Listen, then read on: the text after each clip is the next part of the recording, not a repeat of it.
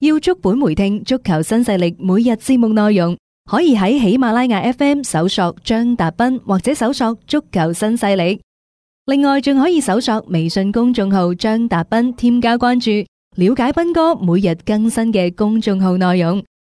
短視頻內容方面，抖音搜索廣州粵語傳媒或者斌哥廣播，都可以睇到足球新勢力嘅精彩內容。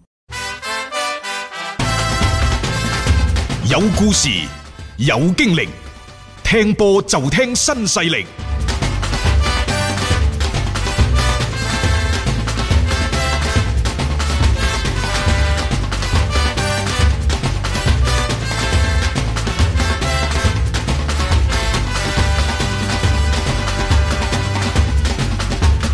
喺新冠疫情之下呢，整個足球行業啊，其實係發生咗一個天翻地覆嘅變化。嗯而偏偏呢一種嘅變化呢，我哋暫時係睇唔到嘅。嗯當有朝一日足球賽事重開，所有嘅球隊再重新企翻喺我哋嘅面前嘅時候，可能我哋先至可以通過比賽感知到，即係足球呢一個行業嗯滄海桑田般嘅變化。呢個評估，我哋而家全部都係打緊嘴炮，都係停停喺口頭嗰度嘅啫。即係都係都係得個估字係啊，係啦，即係又或者即係你再去睇翻一啲嘅紀錄片啊，又或者一啲影影像嘅時候，你會睇到當個球場雜草叢生嗰陣時，你知道曾經呢個係一個幾咁人氣鼎盛嘅地方，啊冇錯可能嗰陣時會引發起大家更加多嘅唏噓。嗯啊，咁啊，但係有啲呢，我哋可以係好快睇到嘅，譬如話嚟緊呢個夏天嘅嗯轉會市場，或者係嚟緊嘅三兩個轉嗯會嘅窗口。轉會市場一定係從賣方市場轉為買方市場。嗯各位，所謂賣方市場就係皇帝女唔憂嫁，係啊，我吊起身嚟賣。冇錯，石即係灣公嗰個仔主動權 嚇，就屬於賣方嘅，嗯，即係呢個叫賣方市場。賣方市場，買方市場呢，而家就係、喂咁多好嘅球嗯員，個個都跳樓價、白菜價推晒出嚟，係咁我啊，睇你掃貨啦，就好似面臨一個股災之後，係，遍地黃金你去執嗯，啊！但係嗰陣時呢，就就係、人哋揀住嚟買嘅咯係啊就唔係個個都出手噶咯喎，即喎，係咁所以預計呢，嚟緊嘅呢個夏窗，嗯嚟緊嘅三兩個轉會市場都會係買方市場。嗯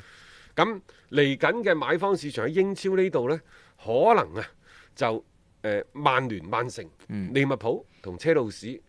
財雄勢大，就佔有一定嘅優勢。嗯阿仙奴、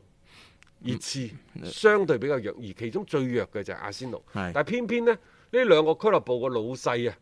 都係好有米嘅喎。好有米㗎，佢只不過佢佢係量入為出，更加多就係你自己啊顧自己，咁以上呢番分析就唔係我哋講嘅，係、利物浦大學嘅足球財務專家、嗯叫馬古尼係啊。係就係馬古尼，基係啦，蘭馬古尼所講嘅。實 係，際上我睇到佢呢番説話之後，我覺得真係好有道理，嗯因為你會睇到門票啊、電視收入、比賽日嘅收入啊、贊助商嘅收入等等，佢基本上係所有俱樂部主要嘅財政收入來源。嗯但係一旦聯賽停擺嘅時間持續落去嘅話，好大部分嘅收入都冇晒。嗯咁所以呢，即係你而家豪門嘅資金，你都要支付球員嘅人工，你仲有幾多錢去買人呢？係啊，呢、個就係即係擔心嘅一個地方。你個市場上邊，你攞住大把資金入市嘅球隊又有幾多？嚇、但係呢，即係第一曼城係唔入唔使有呢個擔心嘅。嗯誒、車路士亦都唔需要有呢唔個需擔要擔心，心，係啊嗯因為車路士前兩個賽季根本冇，尤其上個賽季根本冇買人買到人，佢有錢嘅。再加上呢，阿巴莫域治，大家話喂佢自從離咗婚之後啲資產插水式下跌喎，嗯，佢就佢只係上市資產你評估到佢啫，係佢冇上市資產你點評估啫？啊，係咪有錢嘅？好啊啦，，曼聯點解有錢啊？曼聯大家喂買馬古尼，馬古尼係一次過俾錢嘅，啊夠霸氣啦吧？係利物浦嘅運營嘅狀況係越嚟越好嘅。嗯呢兩間俱樂部都唔錯，再加上唔人哋啱啱又簽咗呢一個嘅咩錯係啊 Nike 啊係等等，新啊嘅贊助，佢成績好呢，自不然即係嗰啲贊助商就追住嚟㗎啦嗯嚇。誒、嗯阿仙奴嘅情況點解我哋話比較擔憂呢？第一，佢哋嘅老細啊就奉行就係量入為出，嗯高安基啊嘛啊，一向都係嘅。即係高安基其實係好有米嘅一個人嚟嘅。佢喺美國嗰邊有隊波，佢有無限量支持喎。係啊，咁然之後呢，佢都係覺得即係話誒整個嘅投入產出。嗯，佢一定要控制一個合理嘅階段。當然啦，即係話喺疫情之下，佢會唔會改變，我哋唔知啊。嗯但係我哋對阿仙奴嘅擔心更加多嘅就係喺個成績嗰方面，係你成績保障唔到，你好多嘢就係隨之而下滑嘅因喎為。阿仙奴已經逐漸逐漸遠離咗咧呢一個競爭嘅核心，係，啊佢已經淪為一隊呢就係嗯，較為平庸冇嘅錯球隊。即係可能叻嗯就攞到歐聯資格啊嚇，唔教練冇教練嘅光環，嗯球員嗰度冇球員嘅光環。嗯即係正如啱啱大雄所講嘅，打得好啲就攞到個歐聯嘅資格，嗯，打得唔好啊咁啊來季再中啊戰，游咯，係咯咁上下有可咯。能啊㗎。再加上成班波，我覺得嗰種凝聚力、向心力亦都唔夠，各方各面嘅問題呢，係慢慢慢慢係即係出現到啊！即係呢個同曼聯呢，我覺得其實嗱一對比之下呢，曼聯總體嚟講啊，佢哋始終嘅嗰個高層嘅話語權。誒佢哋成個球隊嘅理念仲係能夠堅持到落嚟，誒、呃再加上佢哋嘅營收真係唔錯，但係阿仙奴佢冇呢一種咁樣樣嘅情況，熱刺呢就比較難評估啦，因為按照啱啱呢一個即係利物浦大學嘅基蘭馬古嚟做嘅研究，佢有一個數據模型，佢答咗出嚟呢，計算嘅結果竟然熱刺係最有價值嘅俱樂部。最有價值， 使錢少係嘛？唔知啊，啊曼聯、曼城排第二、排第三，嗯，利物浦啊排第四，但係排第四嘅利物浦距離熱刺有好大嘅差距嘅。呢、個可能區位上面啊嘅，唔知啦，反正呢，就按照而家嘅估值呢，就話熱刺係二十五點幾億英鎊。嗯，年增長去到七億嘅嚇、啊即係呢個係佢而家做出嚟嘅一個嘅估算啦。熱刺係最有價值嘅一個俱樂部我都好奇怪。啊，咁當然啦，馬古尼即係呢一位嘅足球財務專家就話，熱刺之所以喺估值榜名列前茅呢，係因為佢哋上個賽季歐冠打入咗決賽，英超前四，嗯佢哋嘅工資嘅預算呢，比其他所有嘅英超其他嗰六大豪門相比少咗一到一點五億，嗯所以佢哋獲得咗更加多嘅利潤，亦都可能因為呢個更加多嘅利潤反映喺最終嘅估值當中。咁都係呢兩個賽季啫。咁如果係咁咁講，我覺得係一個好短期嘅一個估算咯。因為熱刺嘅球員嘅人工支出啊，嗯，只係佔咗俱樂部整體收入嘅百分之四十都唔夠，百分之三十九，咁啊好健真係康好喎健康。好健康啊！ 即係呢個就係點解即係列維一直都堅持佢嗰種嘅即係買人或者係同一啲球員去傾價錢嘅時候。但我又覺得咧，呢、個咁嘅所謂盤算啊，嗯。仲係有啲太過機械。啊，同埋我覺得係幾短期嘅一個睇法嗯咯，就係呢一兩年你成績仲 O K 嘅時候，啊，再加上係球員基本上冇點跳出嚟話要加一個好高人工嘅情況底下，你去即係做出嚟嘅推算。嗯但係一旦你成績落咗嚟，甚至乎隊中嗱、開始有球員扭計，我要加薪，我要一份更加高嘅人工嘅時候，你整體嘅嗰個結構咧就會發生根本性上面嘅改變。嗯呢個係未來嘅一個預判嚟㗎。係嗰咁個啊你你你即係球隊嘅成績好與壞，喂係啊！利物浦之所以而家成績咁好，係因為佢使咗好多錢，啊尤其完成咗一個門將嘅中衞、雲迪克、阿利臣碧卡嗰個拼圖，你錢係使咗出去，係咪？然之後你為為咗留住呢班人，你係大幅升人工，咁你可以預期到你未來幾年嘅收入，所以你至咁而家動筆去簽合先新新嘅合約，去續約啲陣中嘅核心球員嘅啫，咁你嘅支出肯定大咗㗎啦。冇錯。嗱個收入亦都大咗，即係你要睇下嗰個嗰個俱樂部個運營夠唔夠健康，而唔係話你淨係睇過去嘅成嗯冇績。錯啊！你你唔你唔投入過去有嘅成績呢，大雄係咁嘅，嗯係靜態嘅，啊靜態嘅冇錯，係咪？以你而家或者係以後嘅話，你係一個動態係嘅。冇錯啦。所你以唔投入，你想有產出，其實有時係唔係矛盾嘅，我嗯覺得係。 嗱，譬如話紐卡素就係一個好明顯嘅例子，嗯即係可能佢個質地發生咗變化。如果呢個係一個股票嘅標的嘅話， 嗯佢以前可能呢就係誒一隻我哋話係資產又或者係收益好一般嘅股票。係但而家可能佢人哋實現咗借殼重組啊，當然而家阿紐卡素呢一個新嘅金主啊，咩沙特公共嗯啊財團啊啊，即係誒佢嗰個咩掌舵人同石飛聯啊嗰個老細有一個表親嘅關係等有啲連等帶關，係所以你話英超就唔俾佢，誒呢啲我哋就唔係好清楚啦。啊但係呢，呢件事其實仲喺度推動緊嘅。嗯最新嘅消息呢，就話波叔啊，嗯博治天奴誒、可能會係成為紐卡素下一任主帥嘅首選。嗯，新老闆呢，俾出一千九百萬英鎊嘅天價，好犀利。啊會㗎，會誒俾咁㗎。啊係你土豪立威上到嚟，其實錢對於佢哋嚟講唔係一啲咩事啊咯。，第二個人選可能係賓尼迪斯，嗯我就話賓尼迪斯呢，就終於捱到咗頭啦。如果佢真係可以翻係嚟嘅，話終。於因為係啊以前有啲咩土豪呢，第一時間即係接手嘅時候都係將佢炒咗，炒到佢先，唔係揾佢翻嚟先。 誒，我唔知啦啊呢樣嘢，但係即係呢兩個都係機會大嘅。誒，賓尼迪斯其實帶紐加素嘅時候得民望，啊而勒誒朴智天奴呢就係打法討喜，啊即係呢個係立軍威、樹立球隊形象嘅一啲幾好嘅選擇嚟咯。誒而家嘅布魯斯呢，即係紐卡素嘅主教練呢，將會繼續帶隊到賽季結束。嗯喂，但係如果一旦啊沙特財團係三億英鎊喺艾樹利嘅手中買咗紐卡素落嚟嘅話呢，咁就可能會嚟一個係啊好大幅度嘅換人。呢個都預計㗎啦，包括嚟緊誒頭先講話可能係誒咩曼聯啊、車路士嗰啲會喺誒轉會窗裏邊大灑金錢。如果真係呢單嘢成咗嘅話呢，計埋紐卡素落去啦，佢應該就會成為就喺呢一個嘅轉會窗當中啦，豪購嘅一個球隊嚟。仲有另一個替後補嘅人選呢，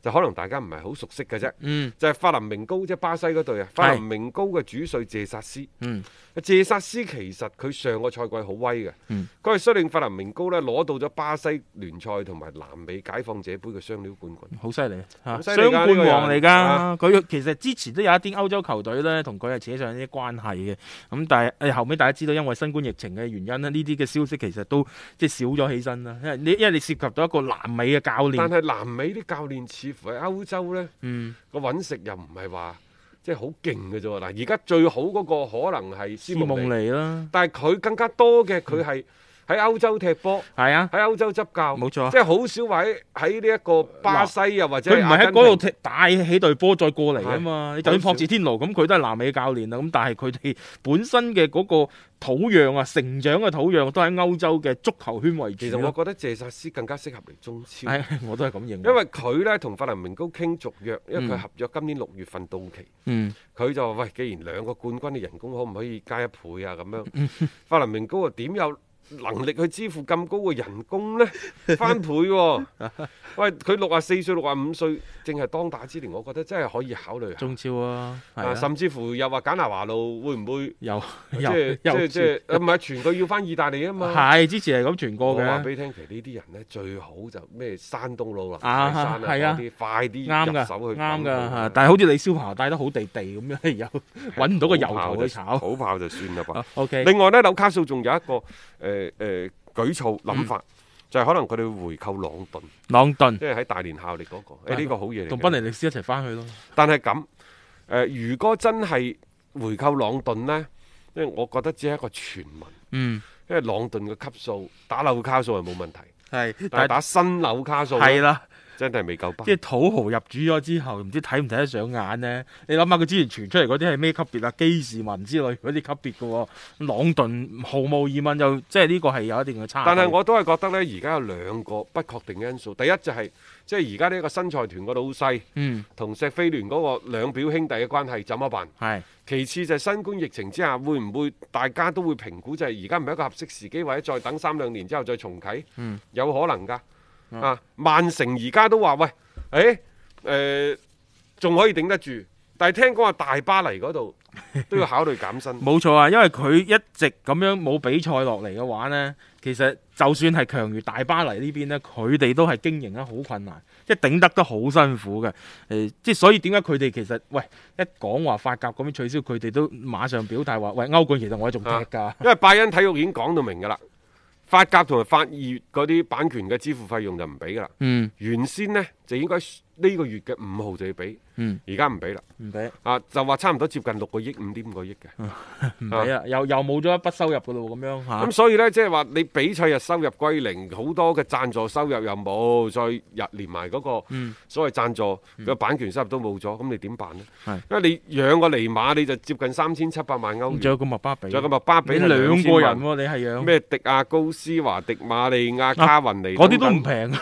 嗰啲都唔平嘅。當時你諗下呢隊波又係嗰種因財而聚嘅一個球隊嚟嘅，佢用一個即係比較誒好嘅價碼去吸引呢啲球員嘅加盟。仲有呢，按照法國嘅隊報消息話，至今為止大巴黎仍然未就個減薪嘅方案呢，嗯，同球員達成一致 梗。係唔會一致啦。我覺得啲球員佢其實對降薪佢應該係比較抵觸嘅。啊，佢嚟呢度就係揾錢嘅，即係嗰個目標係好明確嘅。佢唔同你講太多感情啊，難聽講句共唔共度時間，可能佢會咁諗：你後邊嘅大老闆咁多錢， 咁有米，使咩我同你共度時間啊呢？即係呢個可能係佢哋其中嘅一種嘅諗法，所以要傾呢一種嘅所謂降薪嘅時候，個難度但係咧而家就要會大傾，啊嘅因為法甲已經確定咗呢個賽季你冇得打㗎啦。取消。除非你整體法甲搬咗去摩納哥嗰度打嘅啫，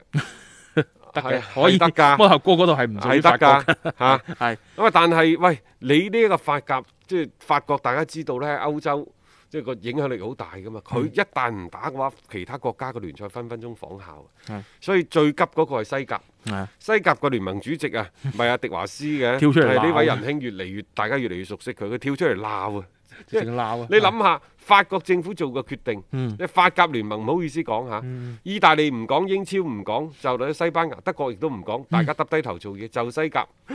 就西甲呢度去指手畫腳對人哋國家嘅政策。佢好多都指手畫腳㗎，呢個迪華斯啊，好多人哋啲聯賽嗰啲嘢，佢都會發表下自己嘅意即見。係你搞好自己啲嘢，當然啦，即係我都理解佢嘅意嗯思，即係你法國影響太大啦，係咪先？係？係如果你咁樣喐下又話唔打，喐下唔打，即係你其他國家一仿效咁就唔使玩啦咁樣。啊因為你講得好聽啲就係做從足球運動嘅發展嘅角度出發，啊，同保護呢一個俱樂部嘅利益出發，我必須要講呢番説話。嗯但係我又覺得係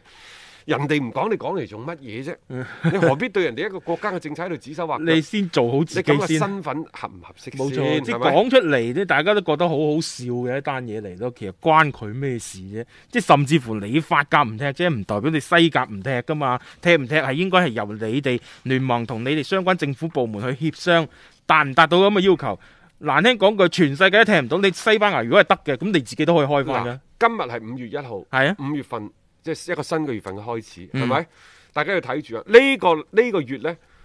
好大程度上冇幾多個聯賽重開，亦就話嗯絕大多數嘅聯賽同埋絕大多數俱樂部呢，仍然喺度死捱死捱嗯㗎，女仔咁樣、捱緊㗎，啊！冇錯。可能喺呢個月嘅中下旬，會唔會爆出一啲大俱樂部嘅大瓜出嚟呢？我覺得個概率比較大，嗯大家不妨拭目以待啊！ ，OK 啊，嚇咁我哋每日嘅六點鐘足球新勢力都會同大家及到實嘅，聽住我哋嘅節目亦都可以了解得好多嘅詳情嚇。我哋聽日同一時間繼續會有節目同大家一齊傾波經㗎。